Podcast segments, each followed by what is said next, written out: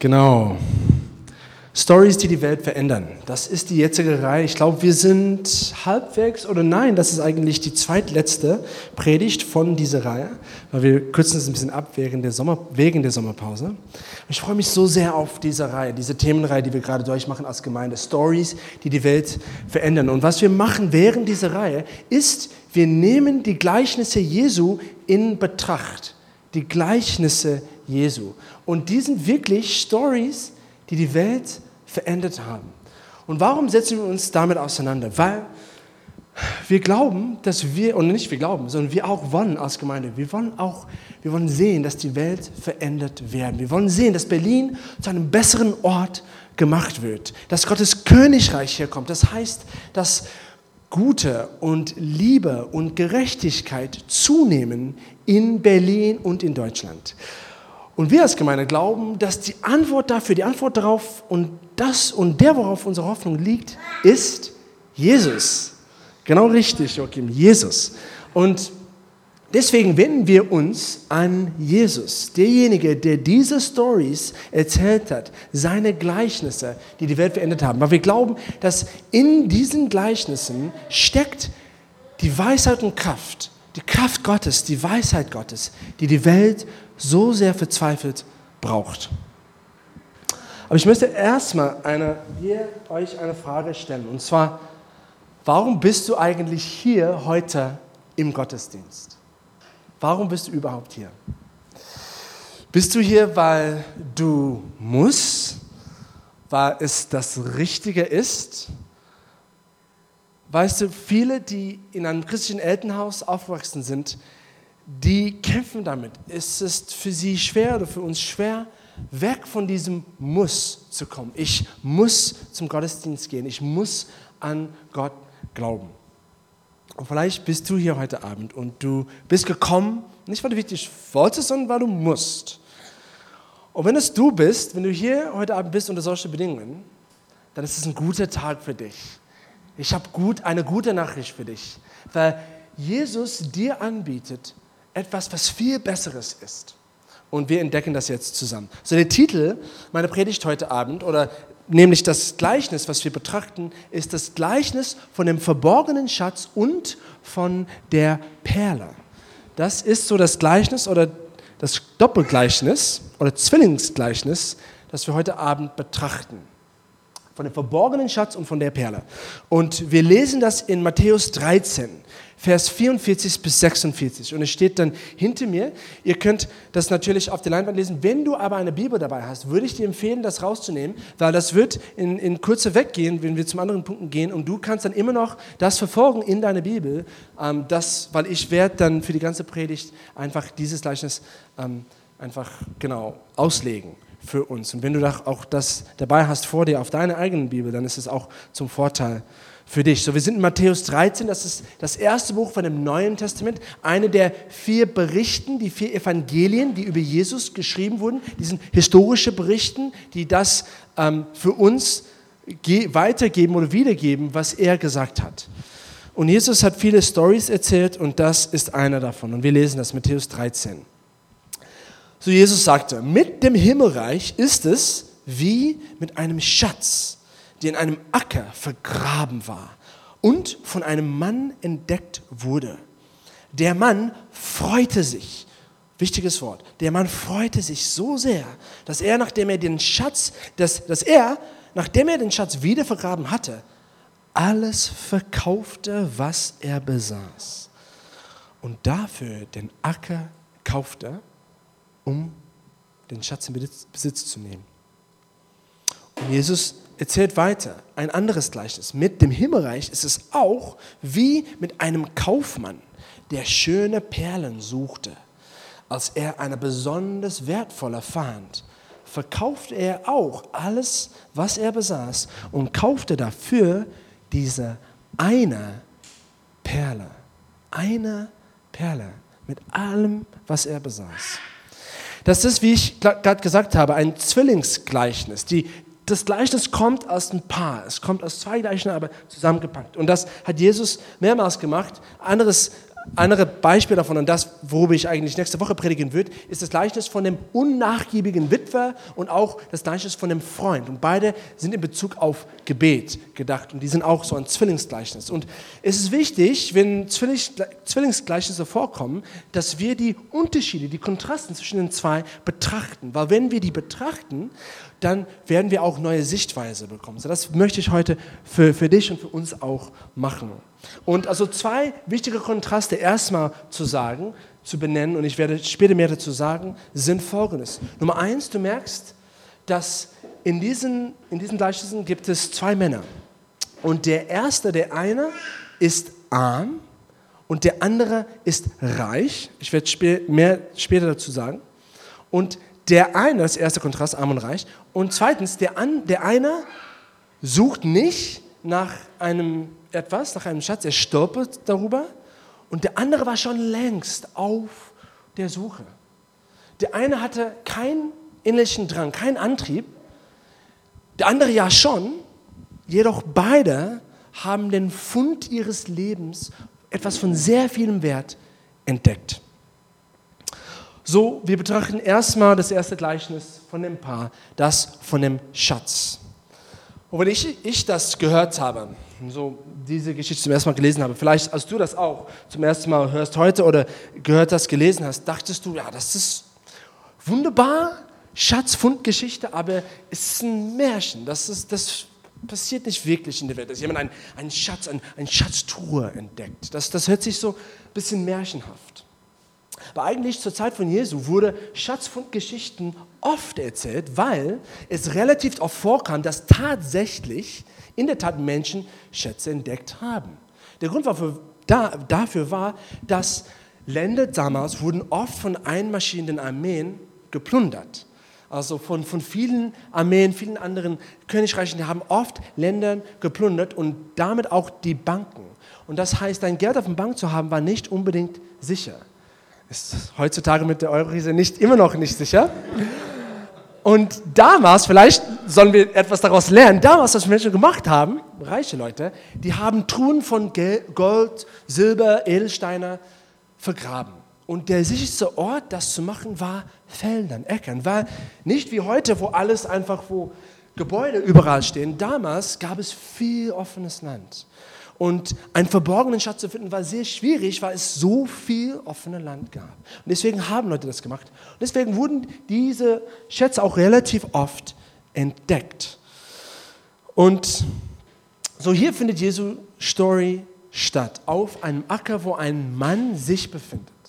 Und hier müssen wir erstmal die Frage stellen, warum überhaupt ist dieser Mann da? Was bringt ihn dazu auf, diesem Acker zu sein? Jesus nennt nur ein Mann, ein, der ein Mann entdeckte. Er nennt nur einen Mann und wir wissen nicht, was er von Beruf war, aber eigentlich, wenn wir den Kontext verstehen, dann verstehen wir auch höchstwahrscheinlich das, was er war von Beruf. Wenn seine Zuhörer Jesu, wenn die das als erstes gehört hatten, hätten sie gedacht, er ist auf jeden Fall, er wurde das in einem Acker, es wurde dann entdeckt beim Pflügen. Höchstwahrscheinlich. Deswegen war er, ja, er war ein Bauer, hätten sie gedacht. Aber dann sagt Jesus, er, er musste den Acker eigentlich kaufen. Das heißt, der Acker, worauf er gepflügt hat, hat ihn gar nicht gehört. Und deswegen wussten die, okay, er ist eigentlich nicht, ist kein Bauer, er ist ein Pächter. Das heißt, jemand, der zu arm ist, seinen eigenen Acker zu besitzen und muss einen Acker von einem anderen Bauer mieten bzw. pachten. Und das war dieser Mann. Er war arm. Zu arm, um seinen eigenen Acker zu besitzen. Und ich möchte hier ein bisschen über Armut zu der Zeit reden, weil es ist wichtig für unser Thema heute, dass wir das verstehen. Zur Zeit von Jesu war die, die Gesellschaft so strukturiert. Eigentlich war die Gesellschaft am meisten, also zum größten Teil arm. Es gab 5% ganz klein, sehr reiche Leute. Das war die Oberschicht. Die waren Aristokraten. Die waren so reich, die mussten gar nicht arbeiten. Die haben einfach philosophiert und Party gemacht die ganze Zeit. Dann, das war die 5%. Dann die andere 5, dann es gab noch unter ihnen einen 5%, das war die Mittelschicht, nur 5% Mittelschicht. Ja? Und die waren Leute, so wie Händler, Kaufmann, Kaufmänner, die mussten arbeiten, ja, so reich waren sie nicht, aber die haben ja gut verdient. Dann gab es 80 Prozent Unterschicht. Arme Leute, Fischer, Bauer, Tagelöhner, Sklaven.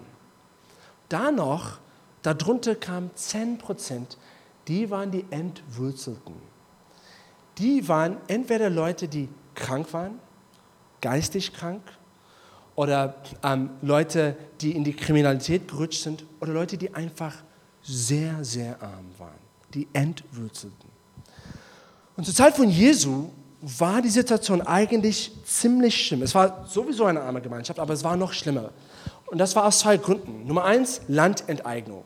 Das kennen wir schon in Afrika, kennen wir das oft. Ähm, es kommt oft vor in der Weltgeschichte, Landenteignung.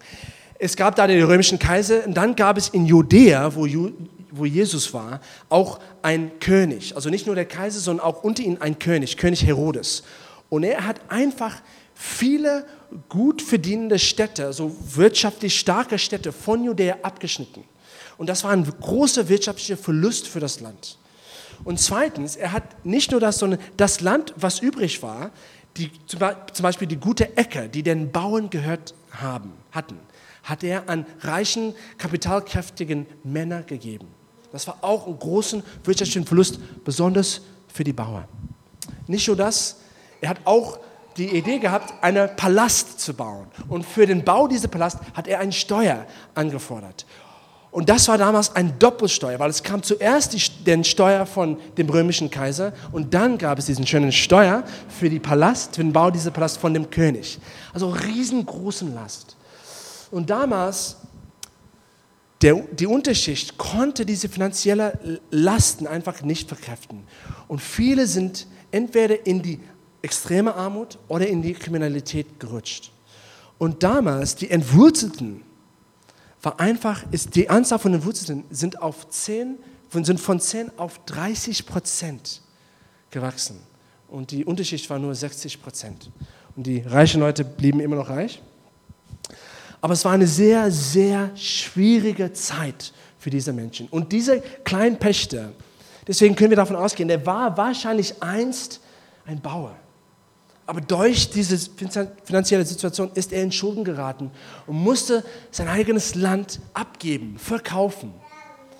Und dann hatte er nur genug Geld, um einen Acker zu mieten. Und er pflügt das und er bekommt seine Ernte in der Hoffnung, dass mit seiner Ernte er nur noch genug Geld bekommen kann, um erstmal die Miete zu zahlen und dann seine Familie zu versorgen.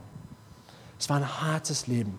Und er als Pächter hatte es noch schlimmer, weil er ein schlechteres Stück Land hatte. Weil als Pächter hattest du immer ein schlechtes Stück Land gehabt, weil die Bauer, die behielten das gute Land für sich. Und als Pächter bekamst du einfach schlechtes Land. Also dieser Mann war arm. Und eigentlich, das ist der erste wichtige Punkt für heute Abend. Dieser Mann war arm und er hat das erkannt. Erkennst du eigentlich deine eigene Armut? Erkennst du deine eigene Armut? Das ist ein sehr wichtiges Kriterium, wenn es bei Schatzfund geht. Weil was nutzt ein Schatz jemandem, der schon reich ist? Das nutzt ihm gar nicht. Er, wenn er das findet, er, er kann das einfach wieder vergraben und das für jemand anderes lassen. Um Gottes Reichtum wirklich zu entdecken und davon Nutzen zu haben, um in Jesu Königreich zu kommen, muss man erstmal seine eigene geistliche Armut entdecken. Selig sind die Armen, die, die geistlich arm sind. Bergpredigt, Matthäus 5, Vers 3. Warum? Weil ihre ist das Himmelreich. Ihre ist das Himmelreich. Selig sind die geistig arm. Nur erst dann, wenn du erkennst, dass du Gottes Ansprüche niemals ohne Gottes Hilfe niemals alleine schaffen kannst, erst dann hast du auf den richtigen Weg gestolpert. Und in einer Vision, die Johannes hat von Jesus, und hat das aufgeschrieben, und das nennen wir das Buch von Offenbarung, spricht Jesus, hat Jesus Botschaften für die Gemeinden damals. Und er sagt Folgendes über eine Gemeinde, die seine geistliche Armut nicht erkannt hat. Und das lesen wir in Offenbarung 3, Vers 17. Ist nicht auf der Leinwand, ich lese es uns vor. Jesus sagt, du sprichst, ich bin reich und ich habe genug und brauche nichts. Aber du weißt nicht, dass du elend und jämmerlich bist, arm, blind und bloß. Und ich glaube, dass diese Botschaft unsere westliche Kultur zutrifft. Wir denken, dass wir so reich sind. Wir haben alles, was wir brauchen. Aber eigentlich, wenn es um reales Reichtum geht, um, um wirkliches Reichtum, wir haben gar nichts. Wir sind arm, super arm. Und im Gegensatz dazu, Jesus sagt zu einem anderen Gemeinde in Offenbarung 2, Vers 9, ich weiß von deinem Leiden und von deiner Armut, aber du bist reich. Um geistlich reich zu werden, müssen wir erstmal erkennen, dass geistlich wir nichts haben. Wir sind arm. Und so war dieser Pächter. Dieser arme Pächter beim Pflügen entdeckt einen Schatz. Und mitten auf einem Acker, wo er zu arm ist, einfach diesen Acker selbst zu besitzen, wird er plötzlich von arm zu reich. Von arm zu reich. Nicht, weil er auf der Suche danach war. Er war gar nicht auf der Suche. Er ist einfach darüber gestolpert. Und das bringt uns zum zweiten Punkt. Der zweite Punkt für heute Abend ist, Gottes Reichtum ist verborgen. Es ist verborgen. Nicht jeder findet das automatisch. Es ist eigentlich verborgen. Und viele läuf, laufen daran vorbei, an, Gott, an Gottes Reichtum, jeden Tag. Und sie nicht entdecken, dass es unter ihrer Nase liegt.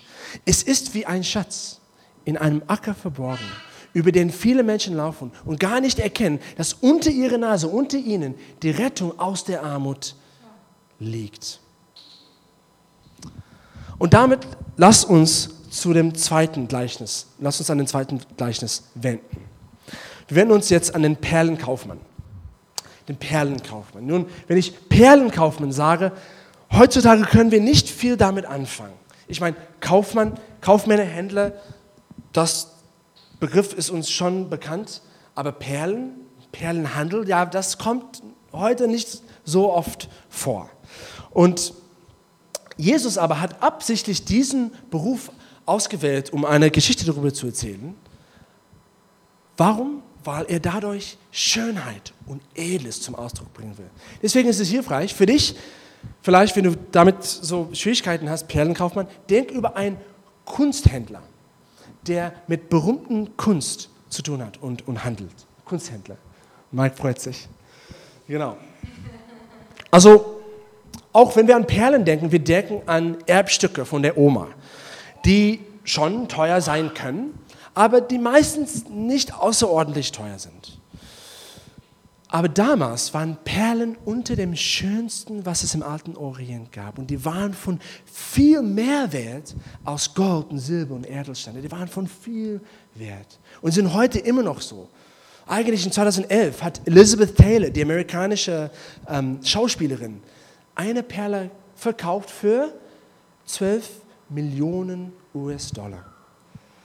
Historiker auch sagen, dass Karl V. eine Perle verkauft hat, La Perla Peregrina.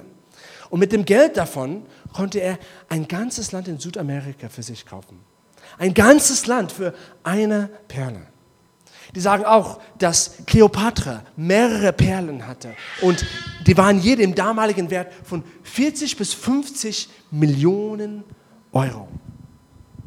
Perlen war unter dem Schönsten, was es gibt. Und, wenn, wenn, und auch heutzutage immer noch, echte, hochwertige Perlen, Perlen heute sind oft so künstlich, aber echte, hochwertige Perlen sind von viel Wert und immer noch das Schönste, was es gibt. Die sind, die sind mehr wert, die sind wie Edelsteine, wie Diamanten.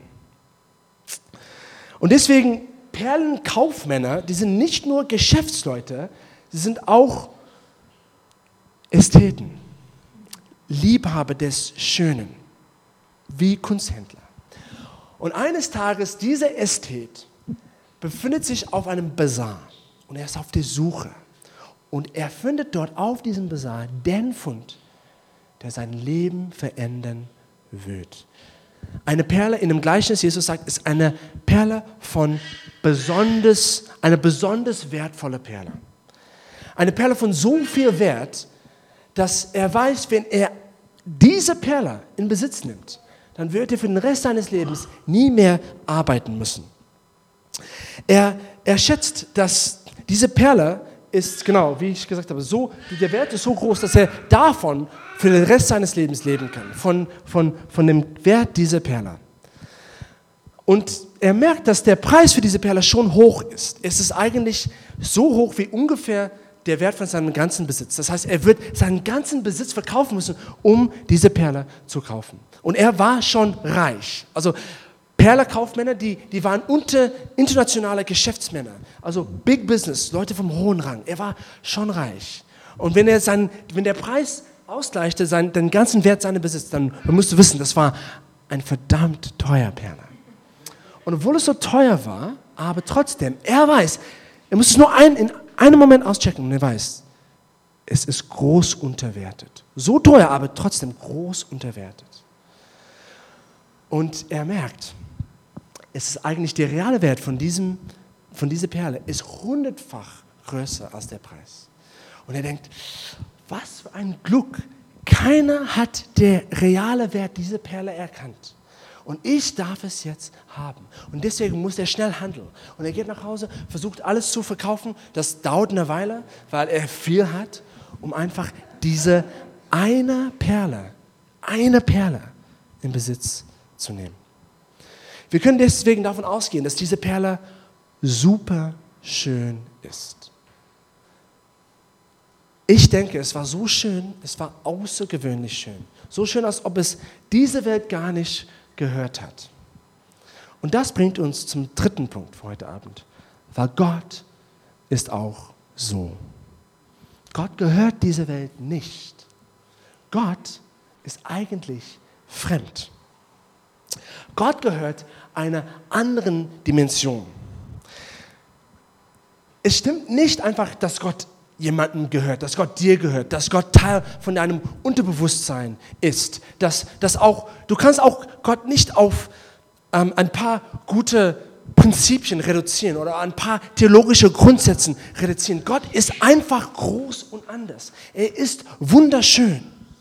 Und bei Gott, je mehr du ihn kennenlernst, je mehr du dich ihm annäherst, desto fremder wird er. Kennst du solche Beziehungen? Je mehr du ähm, jemanden kennenlernst, desto weniger kannst du die gut zusammenfassen. Die sind so komplex. Frauen sind so. Anita ist so. Und Gott ist auch so, aber hundertfach mehr. Gott ist einfach anders, wunderschön und anders. Und besonders bei, bei, bei, diesem, bei beiden diesen Gleichnissen will Jesus, dass die Fremdheit, diese Fundstücke, dass wir darauf aufmerksam gemacht werden. Zum Beispiel, die Perle ist außerordentlich schön, als ob es diese Welt gar nicht gehört. Und auch bei dem Schatz. Der Schatz wird auf fremdem Land entdeckt. Auf einem Acker, der diesem Mann gar nicht gehört hat. Es war fremdem Land. Und das war für Jesus, das war eigentlich total original. Normalerweise die Schatzfundgeschichten, die Leute haben diese Schätze immer auf eigenem Land oder auf neutralem Land gefunden. Aber bei Jesus, er, er fügt etwas Neues hinzu. Fremdes Land. Warum? Weil er will, er will die Fremdheit dazu zum Ausdruck bringen. So, Gott ist fremd. Ich kann es auch anders formulieren und hier musst du mich richtig verstehen. Bitte nicht steinigen. Gott ist in diesem Sinne nicht notwendig. Gott ist nicht notwendig und ich will das erklären, was ich damit meine. Gott ist kein Lebensmittel.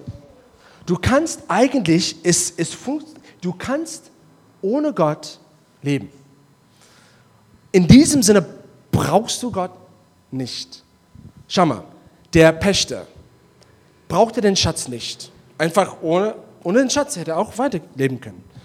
Der Perlenkaufmann brauchte die Perle nicht. Brauchte die Perle nicht. Konnte auch damit leben. Ohne, ohne damit leben. Viele Leute leben ohne Gott. 98 Prozent von Berlin lebt ohne Gott. Gott ist kein Lebensmittel in dem Sinne, er ist nicht notwendig. Aber Gott ist faszinierend schön. Und wenn du ein schönes Leben haben willst, wenn du echte Schönheit erfahren wirst, und ich, ich rede nicht hier von, von der Schönheit, die die Welt verspricht, so Schönheit so wie schnelle Autos und Hotels im Paradies und teure Klamotten. Ich rede nicht von dieser oberflächlichen Schönheit, sondern wenn du echte, wahre Schönheit haben willst in deinem Leben, Schönheit, die dich auf der Seelenebene betrifft, tiefgründige Schönheit.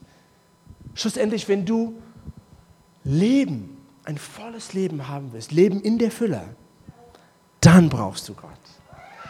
Ohne Gott kannst du diese Art von Leben, dieses Niveau von Leben gar nicht haben.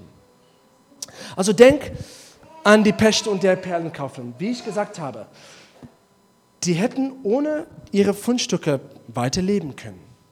Aber vergleich das Niveau ihres Lebens vorher und nachher. Ist gar nicht zu vergleichen. Also, welches Leben hättest du eher? Das Leben vor dem Fund oder das Leben nach dem Fund? Es ist ja keine Entscheidung, es ist ja kein Vergleich. Automatisch, das ist logisch. Du willst einen Schatz haben. Du willst einen Schatz haben. Und denk auch darüber nach. Denk über, über den Pächter, der diesen Schatz verpasst. Oder der Perlenkaufmann, der diese Perle verpasst. Den will ich nicht sein. Was für Reue hätten sie am Ende ihres Lebens, wenn sie dann entdecken, dass sie alles verpasst haben. Dass die, dass die diesen, diesen großen, wertvollen Fund verpasst haben. Du wirst auch am Ende deines Lebens nicht bereuen, dass du Gottes Reichtum, dass du Gottes Königreich verpasst hast. Es ist schon wichtig, dass wir den Schatz finden. Also wie reagieren wir darauf?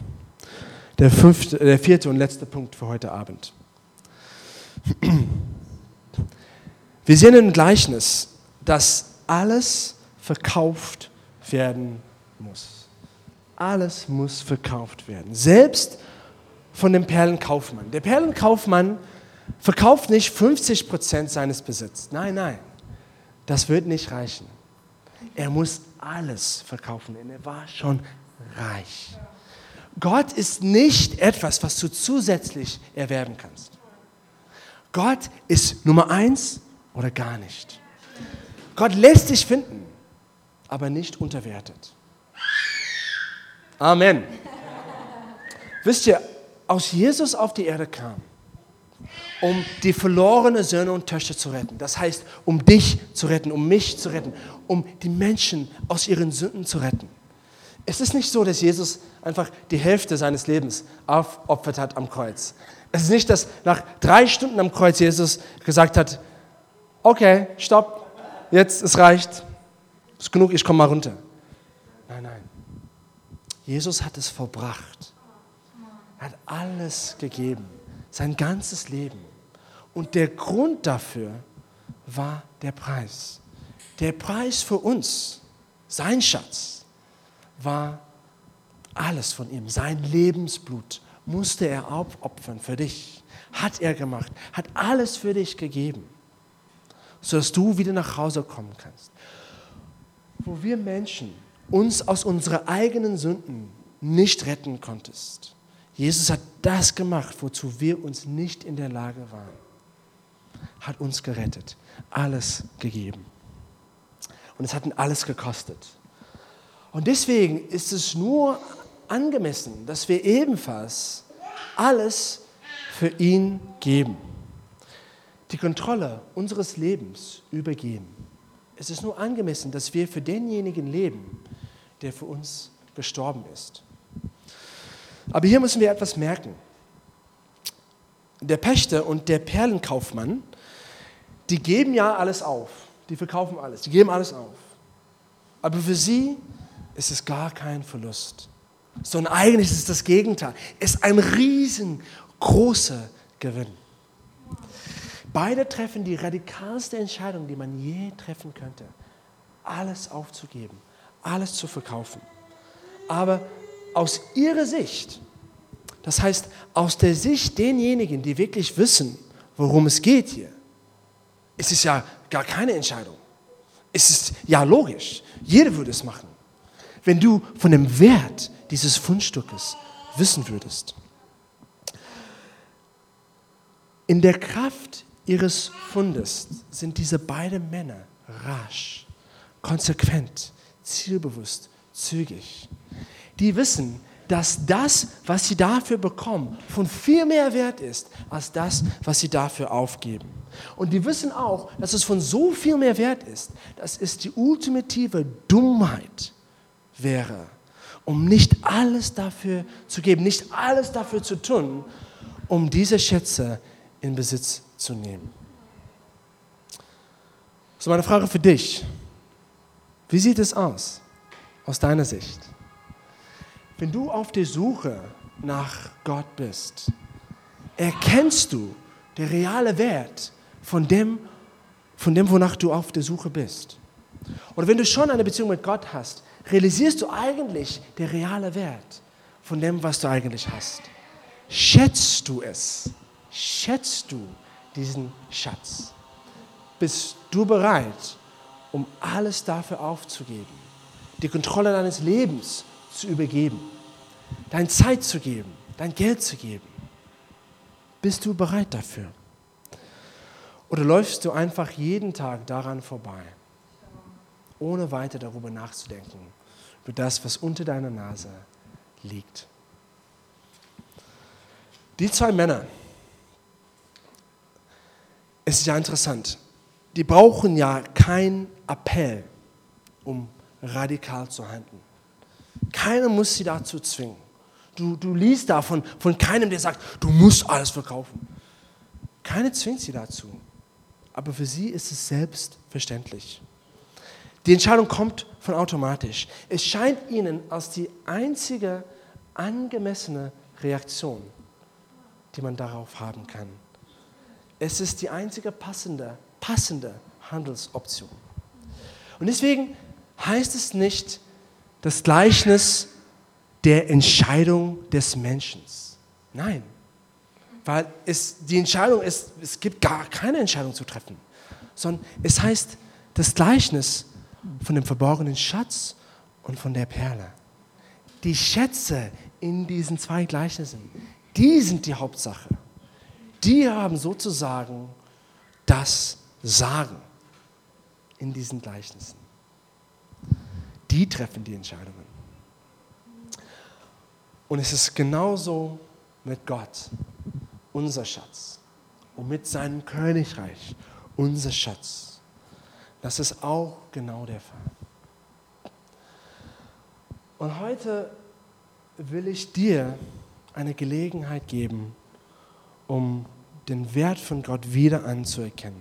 Ich habe das gespürt heute im Gebetstreffen, dass Gott will neue Leidenschaft entfachen, entzünden unter Menschen. Er will das versteinerte Herz entnehmen und ein weiches, sanftes Herz geben. Eine Leidenschaft, ein Herz, das, das der Wert von Gottes Königreich und von Gott selbst, die Schönheit von Gott entdeckt, wo zum Gottesdienst zu kommen oder an Gott zu glauben, Glauben nicht mehr ein Muss ist, sondern da es einen innerlichen Antrieb gibt, gibt einen Drang. Man will es, weil man dafür leidenschaftlich ist. Darum geht's. Und deswegen hat Jesus dieses Gleichnis erzählt. Und wenn wir diese Story verstehen, dann wird die Welt wirklich anders. Weil unsere Prioritäten werden anders. Unsere Welt wird anders und damit auch die Welt von den Menschen in unserem Umfeld. Weil die werden davon beeinflusst werden. Also wenn du heute Abend spürst ein Brennen in dir, dann möchte ich mit dir beten.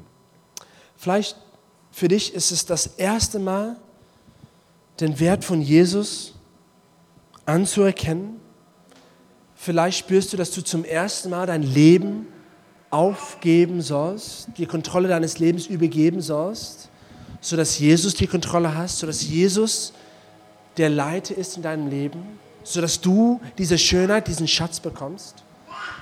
Vielleicht hast du das einst gemacht und du spürst jetzt die glühende Kohlen glühen nicht mehr so sehr und du brauchst das erneuert. Ich will für euch beten, wenn das du bist. So, lass uns schließen, indem wir zusammen beten. Und ich werde beten und du kannst einfach nach mir beten. Jesus, ich erkenne heute, dass du der Schatz bist. Jesus, ich erkenne, und es ist mir real geworden, wie viel du für mich aufgeopfert hast. Ich danke dir, Jesus, dass du für meine Sünden gestorben bist dass du mich teuer erkauft hast, wie ein Schatz. Und Jesus, ich möchte heute entsprechend angemessen darauf reagieren. Jesus, ich erkenne, dass du von ultimativem Wert bist in meinem Leben. Jesus, ich will dich heute zum Schatz machen zum Schatz machen.